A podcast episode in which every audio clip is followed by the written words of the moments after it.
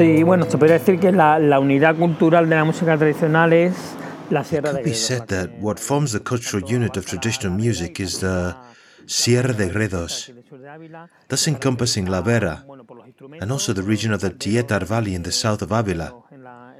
It's characterized by the instruments, by the cauldrons when they're used in the groups, and also by the way the fandangos are sung, which should be the rondeñas and the jotas. There's also a characteristic. There's more goat herd style by people who are higher up in the Sierra, which is more untamed, more from the mountains than in Candeleda, for example, which is another area. The style there is more melismatic. They're more sentidos, as they call it, sensitive. They're a little slower. In Vianda, they're faster and more untamed. Fandangos are sung in different ways all over Spain with malagueñas, rondeñas, fandango, fandanguillo. There are many variations. So this whole area maintains its own very characteristic style, which is the rondeña verata. There's even a specific type of rondeña called verata outside the area, a fandango in fact, because they are veratas.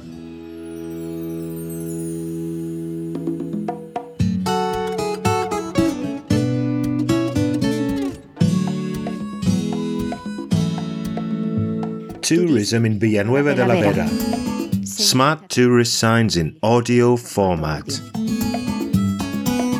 Music and folklore.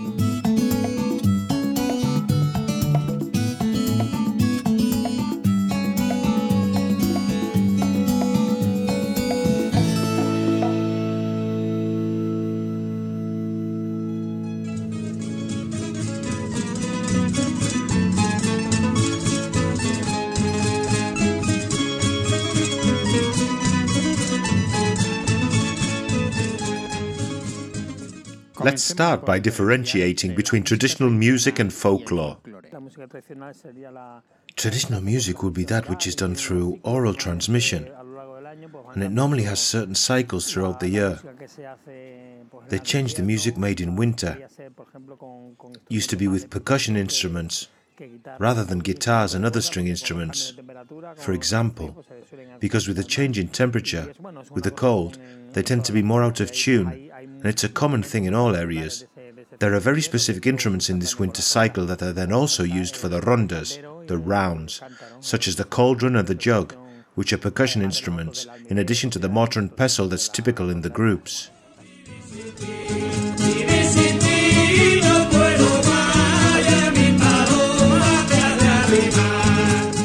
The jug is precisely one of those indigenous instruments in La Vera. The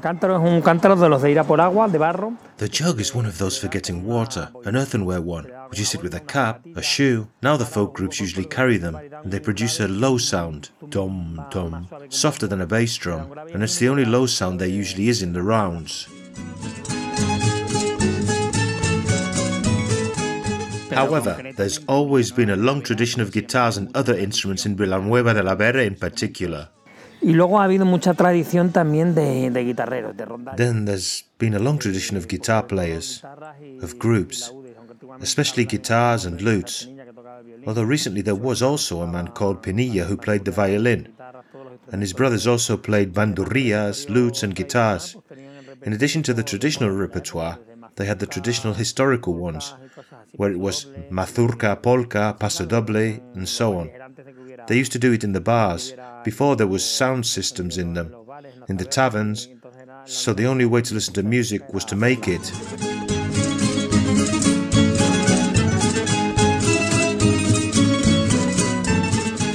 And out of this interest in making music and listening to it, the rounds arise. Entonces aquí el contexto que, que posibilitó pues, que la Here, the context is for people to upload a repertoire and codes, because traditional music works through musical codes.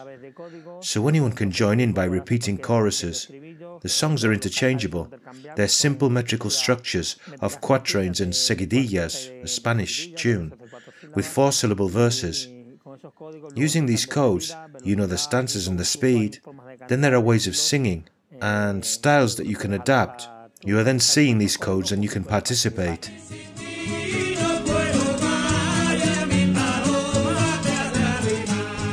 Sobre todo en las épocas de, de crisis, años 70, Especially in times of crisis, in the 70s and 80s, when traditional music began to become less popular due to the rise of discotheques and other forms of entertainment, the dances were disappearing, the dances that were held at weekends. So, with those codes, when there was an animal slaughter, people knew how to sing rounds. They didn't just go out, they knew how to go out and sing spontaneously when celebrating, just to do it well, not to please an audience, but to have fun. And what better festive event on the calendar than a wedding? Aquí, por ejemplo, es muy característico en Villanueva que las bodas. Here, for example, it's very characteristic in Villanueva that they don't book a group to play at weddings, but rather the round has to be done by the people who are going to the wedding, as best as they can. If there's a guitar, with guitar. If not, with percussion, or otherwise singing for a while and that's it. The round is usually at the time before the ceremony, when they go to look for the bride and groom and all that. They usually do rounds, and then there are other moments when they sing songs with the dances and the sound system that's set up. It's a disco. It's not done so much anymore. Still, after dinner, they used to sing other types of songs, more picaresque, calmer, with a different vibe. The rounds at a wedding take place before the ceremony.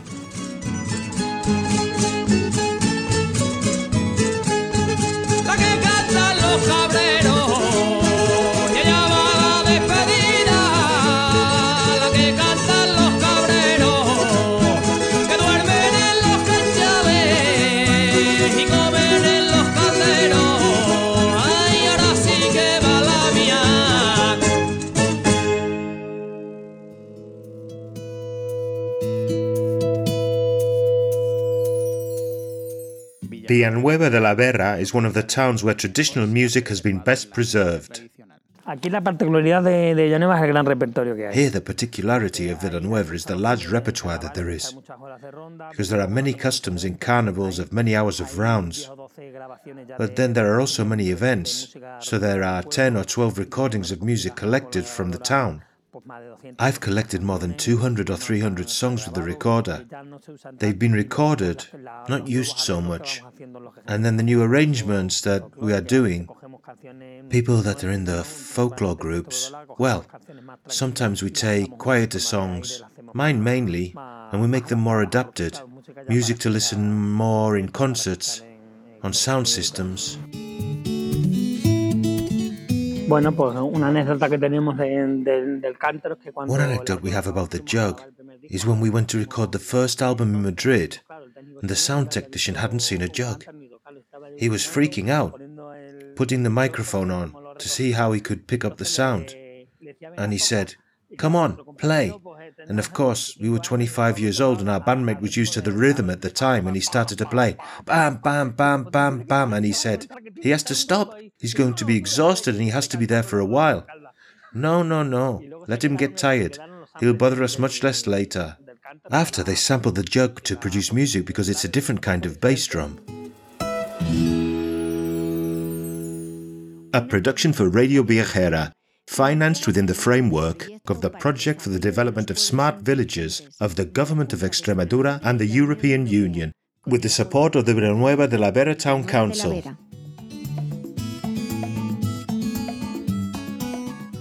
Chuchi Zamarra has taken part in this episode. You've heard the song Rondeña Cabrera by the group El Arroyo de los Cagaos.